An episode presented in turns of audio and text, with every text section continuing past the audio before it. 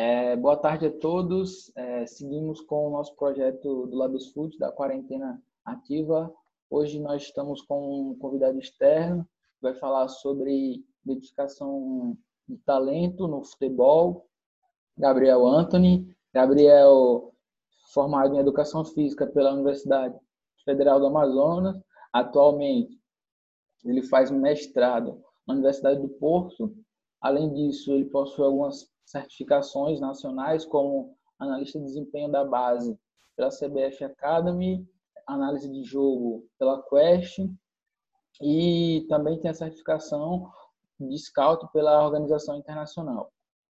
Além disso, ele tem algumas passagens por clubes nacionais, como é o caso do Nacional do Amazonas, e também na Espanha, o caso do Alcarcom, e em Portugal, pelo Rio Ave. É isso, Gabriel? Cara é tem um, um, vasto currículo, tanto na, na parte teórica, né, na parte da academia, e prático, isso tudo com 24 anos, é um garoto prodígio aí, que um amigo que a gente acabou se conhecendo na internet e conseguiu desenvolver essa parceria. E hoje ele está aqui como convidado, não só pela amizade, mas também pela pela qualidade que ele demonstra. É, Gabriel, vou tornar você como roxo para você compartilhar sua tela. Fique à vontade, ok? Ok.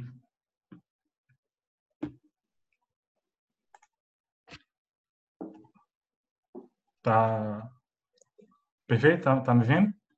Sim, Aqui? sim. Pode tá compartilhar vendo? a tela.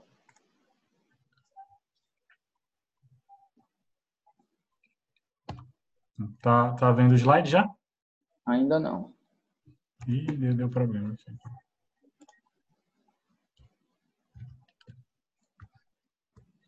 A gente treinou e, e deu certo. Ah, agora foi.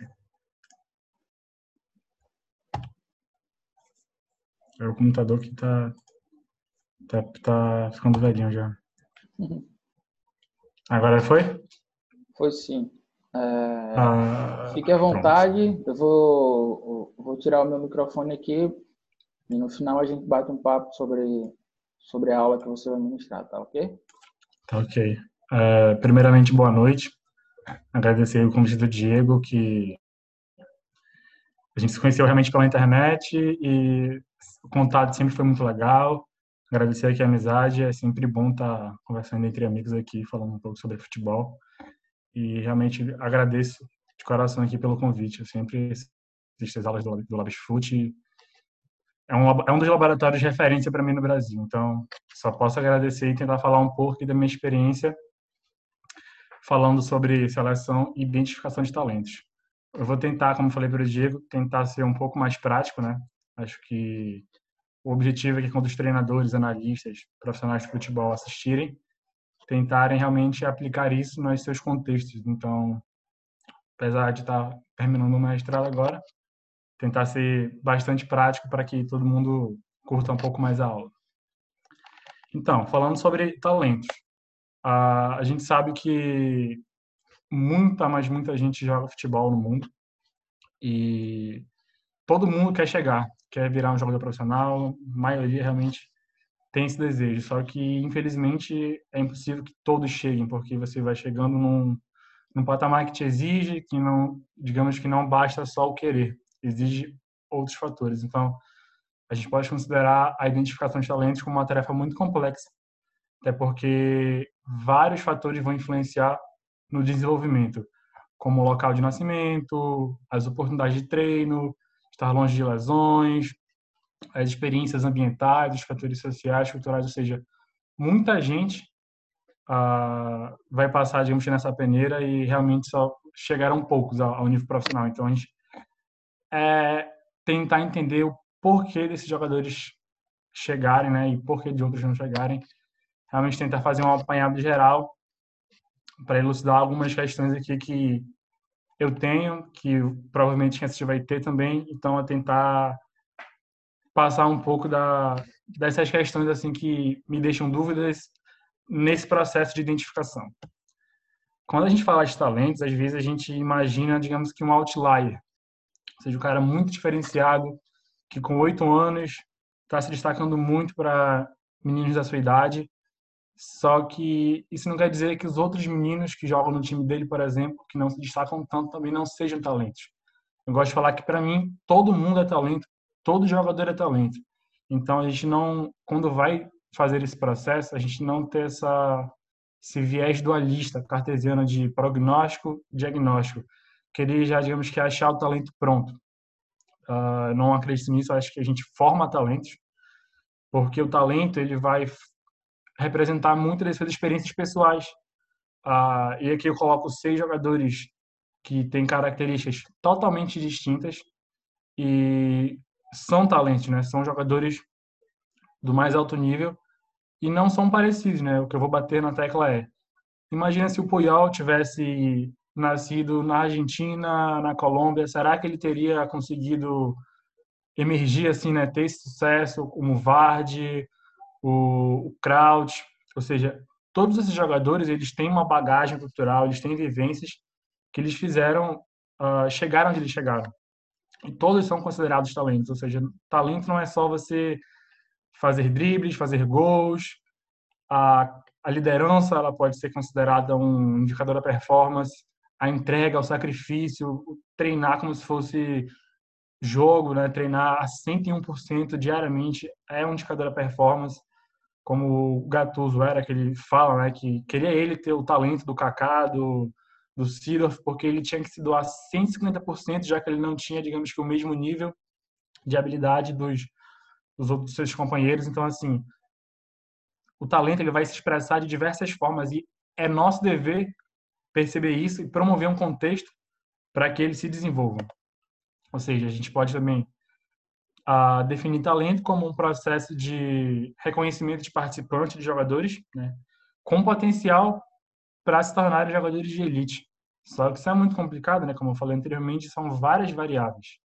E aquela imagem que a gente tem, né, deles aos 10, 12 anos, nada isso vai me comprovar para falar que eles vão estar jogando assim ou melhor daqui a 10, 20 anos. Ou seja, a gente tem que ter muito cuidado com essa imagem uh, subjetiva e pré-concebida quando a gente observa jogadores de 10, 15 anos e pensa, não, ele está jogando assim, então daqui a 10 anos ele vai estar melhor ainda. Não. O processo ele é lento, ele é complexo e é necessário com que a gente perceba e ofereça um ambiente que ele possa se desenvolver, né? Porque a literatura, eu acho que é perfeita essa definição, que são tantas definições a respeito do talento que a melhor é não tem uma definição perfeita, né? Ah, falta essa falta uma definição específica de talento, né? Que seria mais ou menos a habilidade de predizer o sucesso futuro de um jogador baseada no seu desempenho enquanto adolescentes, enquanto crianças, no seu desempenho atual. Uh, e deixo também aqui um, uma, uma, um pensamento do analista do Santos, né, o Pedro Bolsos, né, que talento é um resultado de um conjunto complexo e dinâmico de experiências, prática deliberada, coaching, eficiência e, acima de tudo, o desejo de excelência. Não basta só ter um nível de habilidade, é você querer realmente se superar a cada dia e se aprimorando cada dia mais. Como eu falei, então, falando mais a respeito dos potenciais preditores do talento, a gente tem preditores psicológicos, a gente tem preditores fisiológicos, preditores técnicos, táticos, físicos. Então, é, são vários indicadores que me permitem relacionar com potenciais preditores de talento. Só que é muita coisa, né? Realmente é um, uma gama de, de variáveis que nos permite identificar ou não esse talento. E isso torna realmente todo esse processo muito complexo. Então, na hora de se avaliar um jogador, é tentar levar realmente o máximo de levar o máximo dessas variáveis possíveis num papel e caneta para que você não erre no processo de seleção, porque realmente são muitas variáveis que vão diferenciar uh, esses atletas. Eu posso dar exemplos fúteis, né, simples, já aquele garoto corre mais que os outros. A galera já pensa que ele pode ser considerado é um talento, ah, mas ele é muito maior para os garotos da sua idade, então ele está jogando muito, é um, é um preditor, ou seja, são várias coisas que me permitem uh, afirmar né, que esse processo ele é muito complexo e são tantas variáveis, vou bater nessa tecla, que é realmente complicado uh, a gente predizer com exatidão que quem é talento, se ele vai chegar, se ele não vai chegar, porque realmente é muita coisa em jogo. E eu vou falar, assim, especificamente sobre a importância do contexto, né? Porque esses atletas que são considerados potenciais jogadores de elite, eles vão sofrer processos de elevação das aspirações, aumento da confiança, eles vão se dedicar ainda mais a, no desporto, né? Eles vão tentar chegar ao topo, né? Ao nível profissional. E é, a gente tem que ter muito cuidado, porque, como eu falei anteriormente, nem todos vão chegar, por diversos motivos, apesar dos jogadores estarem focados, mas também tem a relação familiar, lesão, ou seja, é ter o cuidado de saber direcionar uh, jogadores que não conseguirão chegar à elite. Porque a gente pode ver claramente que desses três jogadores, dois chegaram ao topo, né, elite, mas o Jean Cheira, por exemplo, foi um dos jogadores que não conseguiu alcançar tudo que se esperava dele. E realmente é necessário ter em conta que isso vai afetar a vida dele de forma abrupta, assim, que ele pode ter marcas para o resto da sua vida. Ou seja, o treinador tem que estar preparado para lidar com esse tipo de situação, porque lidar com frustração realmente é muito complicado e imagina um jogador que era prometido para ser um dos melhores do mundo, aos seus 23 anos já está virando youtuber porque não conseguiu virar jogador profissional. Então, é, é virou jogador profissional, mas não com todo aquele hype que, que se esperava dele. Então, é realmente é procurar perceber esses contextos e educar esses jogadores da melhor forma possível, para eles percebam uh, que não é, se você não chegar no alto nível, digamos assim, é ok, você realmente pode fazer outras coisas da sua vida. Uh, falando ainda mais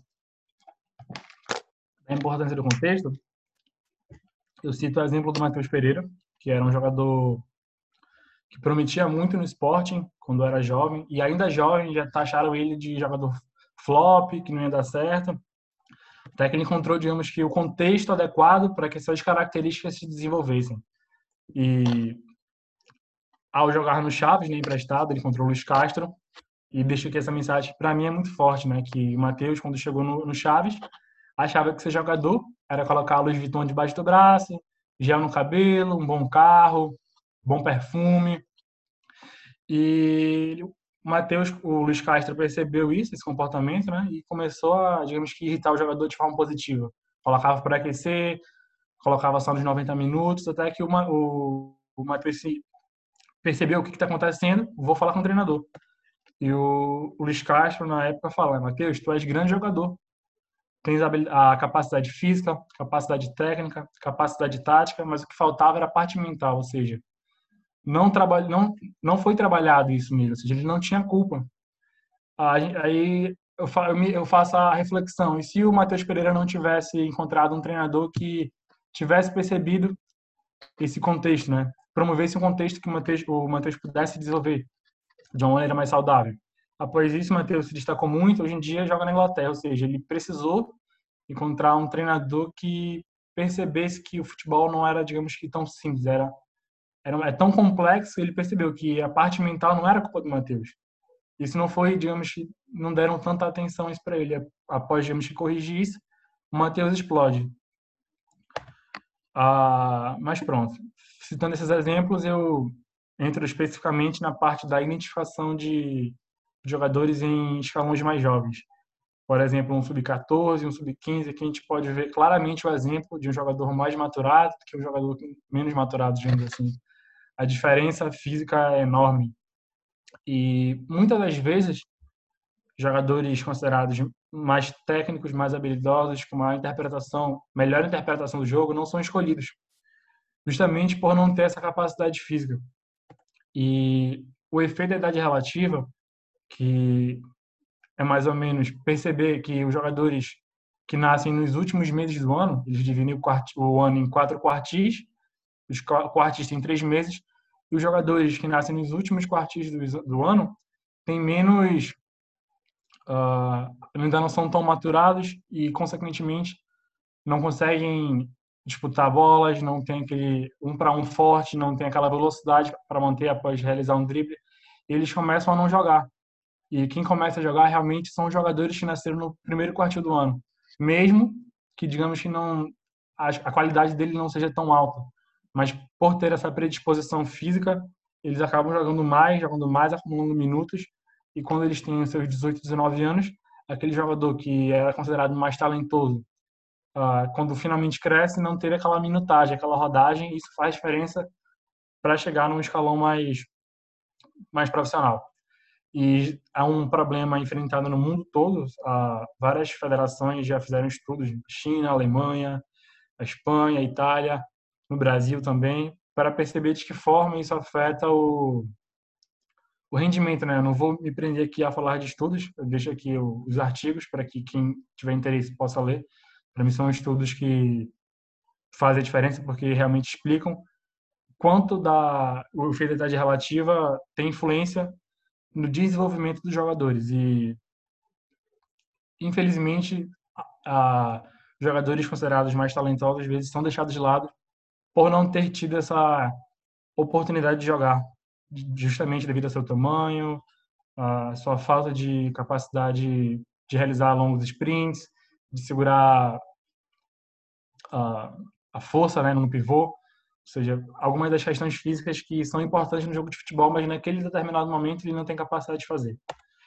A maturação biológica também, né, por, falei anteriormente, jogadores que ainda não maturaram, ainda não têm aquela força física para suportar as cargas, e isso também faz toda a diferença. E também são vários estudos na literatura que, que tentam né, abordar um pouco essa questão da, da maturação biológica ser um preditor de sucesso no, nos escalões mais jovens, justamente porque a diferença chega a ser absurda às vezes. Ah, e a especialização precoce, que para mim é um dos, digamos, um dos maiores problemas que é achar que o garoto, para se tornar um jogador de futebol, tem que praticar futebol desde os dois anos e só futebol. E eu acho que não é por aí. Eu acho que existem estudos que já comprovam que e quanto maior for a variabilidade de esporte que ele pratica, isso vai fazer muito bom, muito bem para ele. E eu deixo aqui a vários estudos que, que falam sobre isso, né, de durante a sua infância, durante a sua adolescência, a prática de vários esportes te dá um ganho motor muito maior para que você possa se desenvolver na, na no seu contexto. É, então é importantíssimo pular muro, brincar de das, dos jogos e brincadeiras de rua, que eles vão te dar um transfer para o jogo sem que você perceba. Eu deixo aqui a foto do, do Ibrahimovic, que em entrevistas passadas ele fala que ele praticava as artes marciais enquanto criança, adolescente. E isso deu para ele um, um ganho, né? Isso é comprovado que aumenta a criatividade, a inteligência e o ganho de novas habilidades. Ou seja, a gente já viu gols de Ibrahimovic dele fazendo gol, relembrando movimentos das artes marciais, dos, dos chutes. Então, realmente é aplicável esse transfer para o jogo. Também cito o exemplo do Felipe e do Igor, do, do Militão. O Militão até 16, 17 anos estava estava na rua, digamos assim, né, jogando uh, tacobol, esses jogos da rua. Se desenvolveu sem perceber, né, sem ter um treinador lhe dando feedback para ele. E o, e o Felipe, até, se não me engano, 18 anos, estava jogando vôlei. Né? Então, isso realmente a gente não pode negligenciar essa bagagem cultural que o jogador carrega e é necessário que a gente oferte para ele essa variabilidade de esporte, de atividade, para que ele construa esse repertório motor e, e posteriormente leve isso para o jogo. E focando assim, né, como é que os talentos após selecionados, como é que eles se desenvolvem? E aqui eu deixo um, um estudo que é interessantíssimo, que fala sobre como os jogadores nesses diversos países se desenvolvem. E falando do Brasil, eles, os autores perceberam que o jogador brasileiro ele tem um, uma quantidade de horas informal, digamos assim, né, jogando bola futsal, jogando bola rua, muito maior que os outros países. E isso, novamente, dá para o jogador brasileiro essa imprevisibilidade, essa criatividade que é difícil de ver em, em atletas de outros países. Por quê? Porque o atleta brasileiro ele realmente tem essa paixão pelo jogo, né, de sair da escola, nem almoçar e já ir para o campinho, já ir para a quadra de futsal, jogar bola, passar a hora jogando tarde toda, a noite toda, até a mãe puxar pela orelha, ou seja, isso faz muita diferença. E, infelizmente, devido à violência, devido à urbanização, esse futebol de rua ele está começando a ser cada vez mais raro. E isso é muito prejudicial para o desenvolvimento do atleta num todo. Então, é, é necessário, nós, enquanto treinadores intervenientes da prática, a gente tente levar esse ambiente da rua, né, esse ambiente lúdico, digamos assim, para o treino. E deixo aqui o estudo do professor João Cláudio, né, que ele fala sobre a importância do, do futebol de rua, né? Já que o atleta, o jogador, ele já não pode passar a tarde, a noite toda jogando futebol de maneira espontânea, tentar promover um ambiente rico em aprendizagem naquela uma hora e meia, duas, no treino de futebol, ou seja, tentar não se apegar muito a exercícios analíticos, né, que não promovam, digamos assim, uma criatividade, um ganho tão grande para o atleta. Porque, além de não ser tão cativante, tão divertido para o menino, ele, a gente conseguindo simular e manipular os constrangimentos da forma que a gente julga adequada, o, jogador ele vai se desenvolver ainda mais.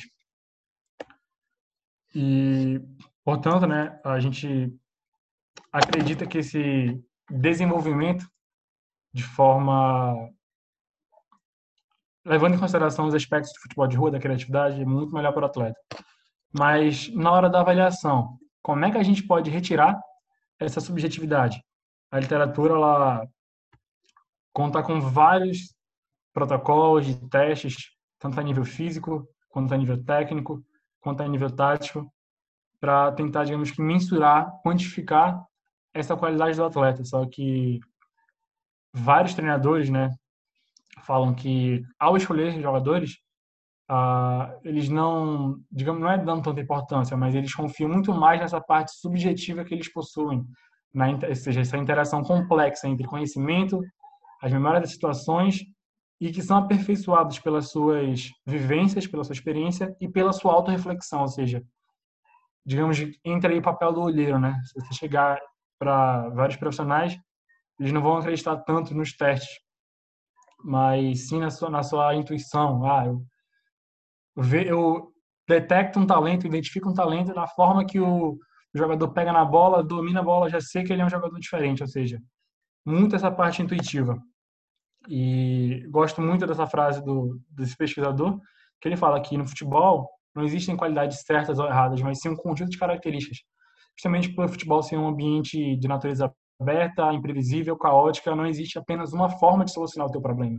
Tu tem várias formas, é por isso que quando a gente vê um lateral, a gente vê laterais muito diferentes, Cafu, Daniel Alves, totalmente diferentes, Roberto Carlos, Marcelo, totalmente diferentes, ou seja, é uma variabilidade absurda que o futebol nos dá. Então, assim, falar em características certas ou erradas, não concordo tanto com isso. Acho que é um conjunto de características vai me permitir identificar esse talento.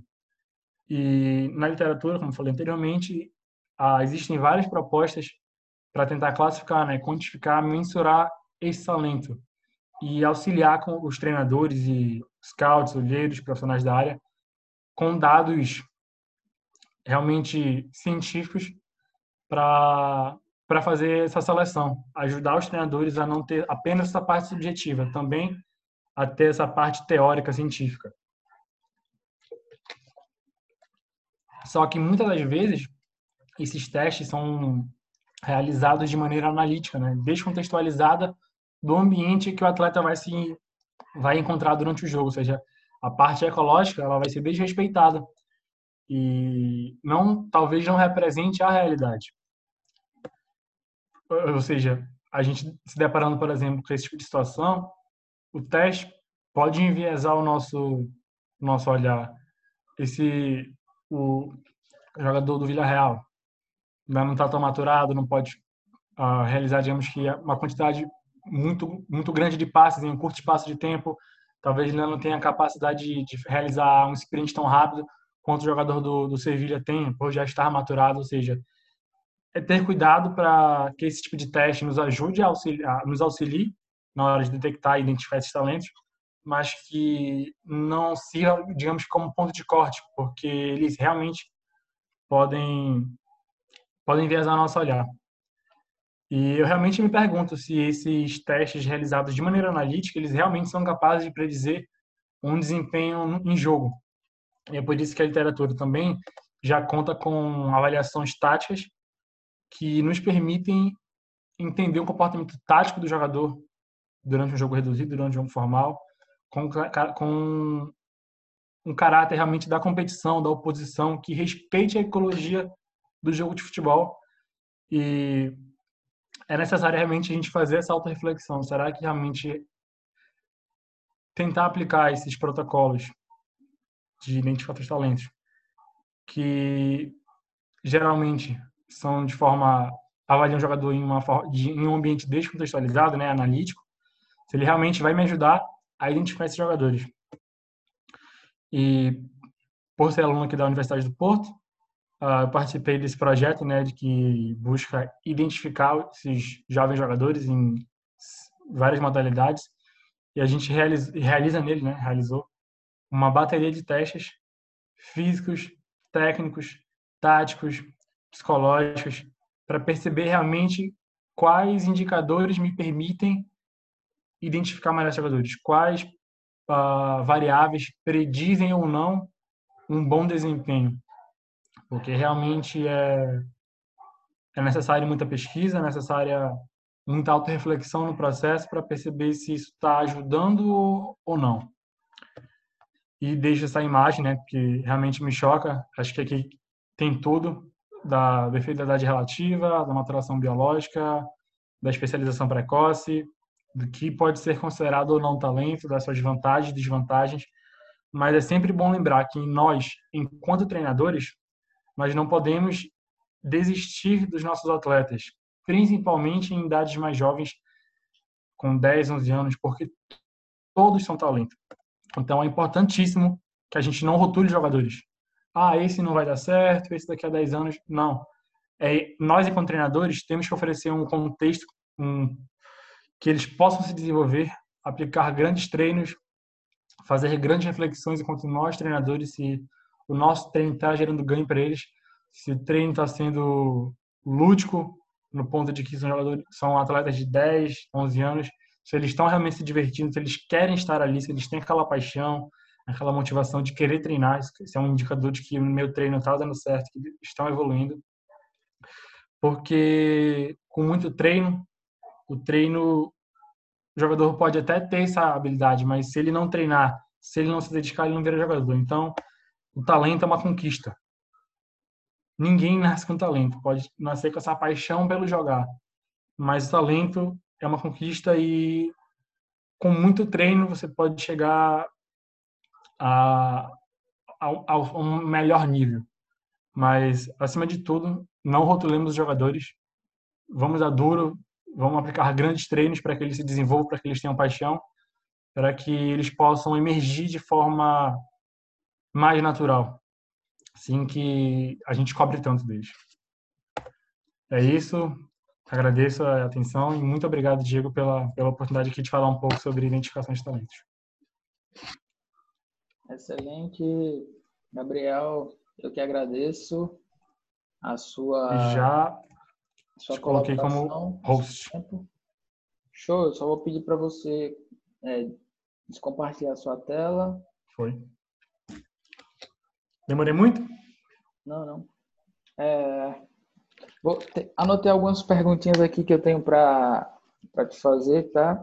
É, mais questões de, de, reflexão que eu acho importante da gente estar tá fazendo. A primeira coisa que eu queria perguntar para você é saber se você conseguiu identificar é, diferenças entre a forma de identificação e formação de talento no, no contexto que você teve aqui no Brasil e aí na, na Europa, nos clubes que você já, já, já passou, já teve a oportunidade de vivenciar?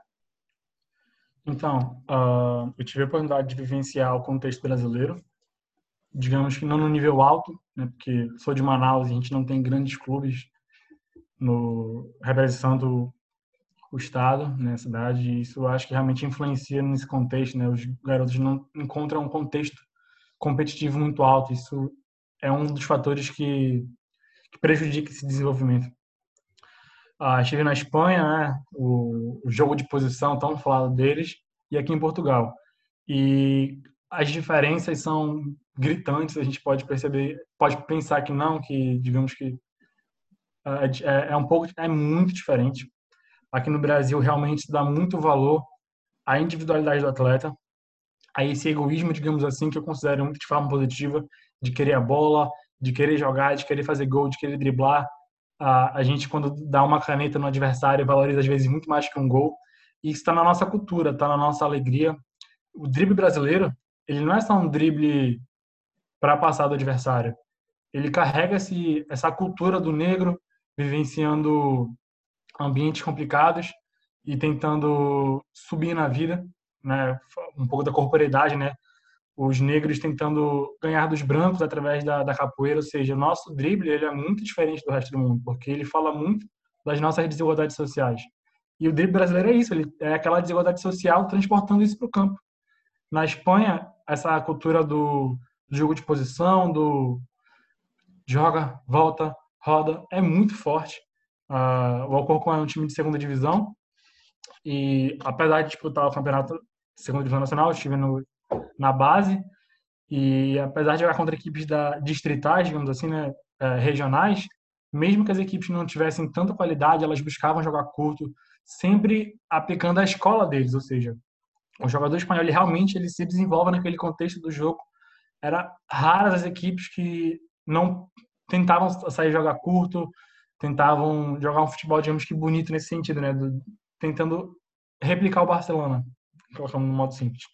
Já o jogador português, com nove anos, com nove anos, ele estava falando em sublinha, em bascular, em colocar um jogador para um, um avançado, um ponta de lança, dois pontas de lança já preparando o equilíbrio para a transição ofensiva. Uh, ele já estava falando em passe de ruptura, ele já está falando em um médio pisar na área, ou seja, esse contexto tático é muito forte em Portugal. Uh, então, acho que também isso favorece um, outro tipo de jogadores, né? Gente, eles vão formar outro tipo de jogadores.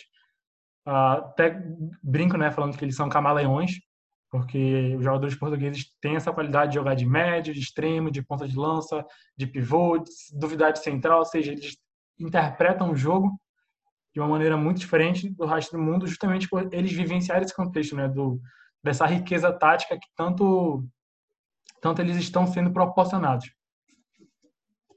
Show. É, e seguindo é, essa questão, né, de considerar o contexto, de, de tentar identificar onde que, que aquele atleta está inserido, eu queria saber de você como você vê a importância da das teorias como abordagem ecológica dentro de, desse processo de, de, seleção e identificação do, de, de atletas? Eu acho que a teoria da abordagem ecológica é fundamental para que os treinadores percebam o que eles estão fazendo. Eu já tive contato com alguns treinadores e ex-jogadores que viraram treinadores tentavam proporcionar esse ambiente do futebol de rua sem perceber, sabe? Eles colocavam uma variabilidade no contexto, eles manipulavam os constrangimentos da tarefa sem perceber que aquilo ali era abordagem ecológica. E eu acho que a partir do momento que os treinadores têm esse contato com a teoria, né, têm esse contato com a leitura dos artigos, eu acho que isso é muito benéfico, porque ele vai perceber que ele está fazendo isso agora com intencionalidade. E isso pode gerar ganhos absurdos para o jogador, porque aquilo que ele fazia sem saber, agora tem uma intencionalidade. Ele vai preparar o treino dele agora, realmente, sabendo que se ele colocar um jogador coringa, ele vai tentar comportamento, a equipe dele vai se comportar de certa forma, a outra que está sem a bola vai se ou seja, percebendo e entendendo melhor a teoria, acho que o ganho é essencial para os jogadores, porque eles realmente vão estar inseridos em um contexto de treino com muita mais qualidade do que os que fazem sem perceber os que até não fazem.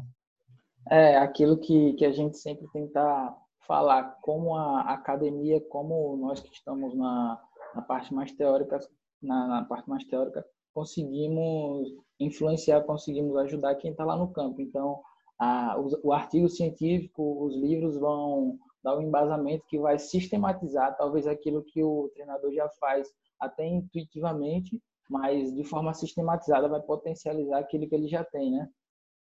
Perfeito. Uh, eu passei por um treinador, assim, digamos que da... Não, não quero citar nome nem nada, mas assim, digamos que da velha geração, sabe? E eu acho que ele não está interessado em pegar um artigo científico para ler, porque foi jogador, porque foi um jogador de sucesso e a gente, nós enquanto acadêmicos, temos que, digamos que, ler os artigos científicos, perceber as teorias e tentar chegar no treinador aplicando as ideias, mas não, digamos que falando, não, porque eu sou acadêmico, né, eu li os artigos e não, tentar chegar na humildade, tentar fazer com que ele compre a tua ideia e a partir do momento que ele te dá abertura, você pode, assim, puxar esse assunto falando dos artigos, falar das teorias, mas, assim, é tudo como você chega num treinador, digamos, que não tem essa, essa vivência, né? Não trabalhou com, com pessoas que vieram da universidade, que se estudaram, que se prepararam realmente, que tem esse aporte teórico muito bem definido. Acho que é tudo como você consegue se comunicar com o teu treinador e com os teus atletas. Ah, é exatamente isso, né? Porque muitas vezes é, o pessoal que está na, na, parte teórica, na academia, né, chega com, com uma arrogância, né, com, é. com a forma de, de falar que a ciência é o que fala algo que é certo, mas dependendo do jeito que, que essa informação chegue naquela pessoa que está lá no campo, né, isso pode beneficiar muito, muito a eles, não só os treinadores, mas também os jogadores. É, seguindo aqui, eu queria é, pegar um spoiler né, com você, você que é um cara que já tem vivência como, como analista, então, qual a informação que, que você deixaria assim, para alguém que está começando na, na análise de desempenho de base que você acha importante da pessoa considerar quando estiver analisando os, os seus jogadores ou uma equipe adversária? Ou o que você dá mais importância? analisar a sua própria equipe ou analisar também a equipe adversária? Uh, primeiramente, para quem está querendo ser analista, entrar no mercado, é, sentar na cadeira e estudar, tentar perceber o jogo, tentar encontrar na literatura autores de diferentes países, porque eles vão entender o futebol de forma diferente. Então é importante perceber como é que os autores da Espanha falam sobre futebol, como é que os autores brasileiros falam sobre futebol, como é que os portugueses, os alemães, os holandeses. É importante ter essa riqueza de ambiente, digamos assim. E posteriormente a isso você escolhe, digamos assim, sua escola, sua forma de trabalhar, para acima de tudo perceber que o futebol é é um só no mundo todo, mas que ele é jogado de diversas formas. E após isso, definitivamente acredito que na base é importantíssimo 90% dedicar atenção para nossa equipe.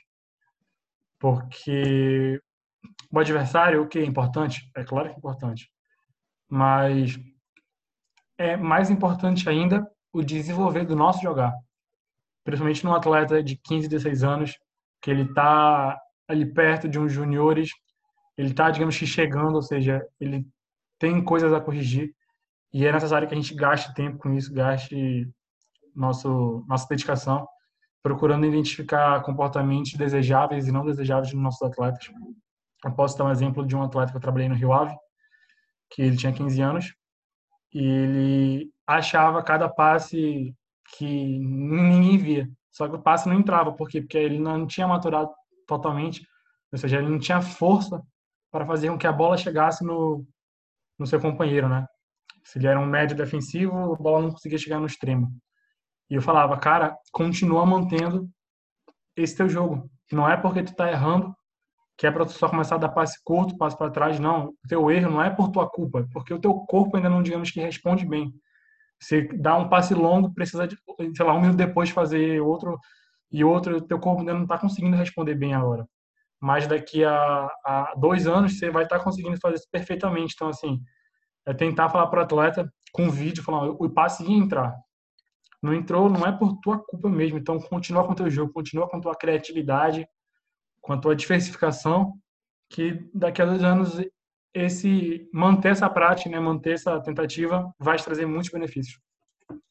É, show. É, esse, esse olhar que eu também acredito que, que os analistas, principalmente da, da base, devem ter, né, de tentar poten, potencializar e identificar o que está faltando no atleta da sua própria equipe e talvez deixar um pouquinho de lado a análise de adversário, tentar direcionar forças que muitas vezes é um analista só e ele não vai dar conta de fazer tudo isso, então direciona a força, o tempo que ele tem para identificar é, pontos em, jogadores da, da, sua equipe, né? E só só um, um último comentário, uma última pergunta, levando em consideração o nosso contexto aqui do, do Brasil, né? Você lá lá em, em Manaus, eu aqui eu aqui de Sergipe, a gente se depara muito também com com atletas, né? De base que tem poucas oportunidades de acordo com a localização geográfica que ele que ele está, né, com a cidade que, que ele mora. Como é que você vê isso aqui dentro do, do Brasil, que é um, um cenário muito extenso, que temos diferentes é, contextos econômicos, culturais e de oportunidades. Como é, como é que você vê a influência dessa questão da, da cidade, do local que a pessoa nasceu, para dar oportunidade ou não? Cara, uh, infelizmente, acho que é um, um dos fatores preponderantes a atletas chegarem ou não. Eu posso citar o exemplo do Holanda, né, que disputou recentemente a Copinha, e eu cheguei a trabalhar com a comissão técnica, né, por fora, já estava aqui em Portugal, mas via os vídeos, via os, o vídeo dos treinos, e o treinador faltava, não, não faltava qualidade, faltava rodagem, os meninos não, não, nenhum ali tinha jogado um jogo a nível nacional, era nível estadual e contra os mesmos jogadores de sempre, digamos assim, né? sempre os mesmos jogadores que eles costumavam jogar, enfrentar, ou seja, essa pobreza de, de vivências, né? de não ter um alto nível competitivo, influencia demais, ou seja, quando eles enfrentaram o São Paulo, que é um contexto totalmente diferente, eles sentiram muita diferença, ou seja, muitas das vezes não falta qualidade, mas falta a, esse lastro do treino, né? de treinar desde 7, oito anos de forma competitiva num clube. Muitos ali jogaram até os 16 anos. Né? Falta realmente aquele treino sistematizado para que ele se desenvolva de forma completa. Não, não, digamos que não queira só a bola no pé. É se desenvolver realmente de forma abrangente. Show, Gabriel. É, eu acredito que é isso. É, em nome do, do Laboratório de Estudos em Futebol aqui da UERJ, o Labisfut. Eu agradeço pela, pela oportunidade de estar aqui com você, conversando sobre um tema tão relevante. É, Sinta-se é, convidado para todos os nossos eventos. A, a, você acompanha a nossa, nossa página no Instagram. É, agradeço a dedicação que você teve em ministrar essa aula e dedicar também o seu tempo. É, é isso. Muito obrigado e seguimos com o nosso projeto de quarentena ativa. Beleza? Valeu, eu que agradeço, Diego. De coração, um abraço e desejo todo sucesso para você, para o laboratório. Eu achei um trabalho fantástico.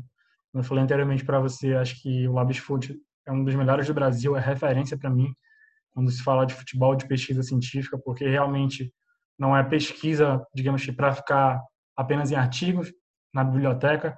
As, as pesquisas realmente têm aplicabilidade prática, que é o que o Brasil precisa para continuar evoluindo aí a nível acadêmico e, e profissional. Beleza, show. Agradeço aí. Valeu.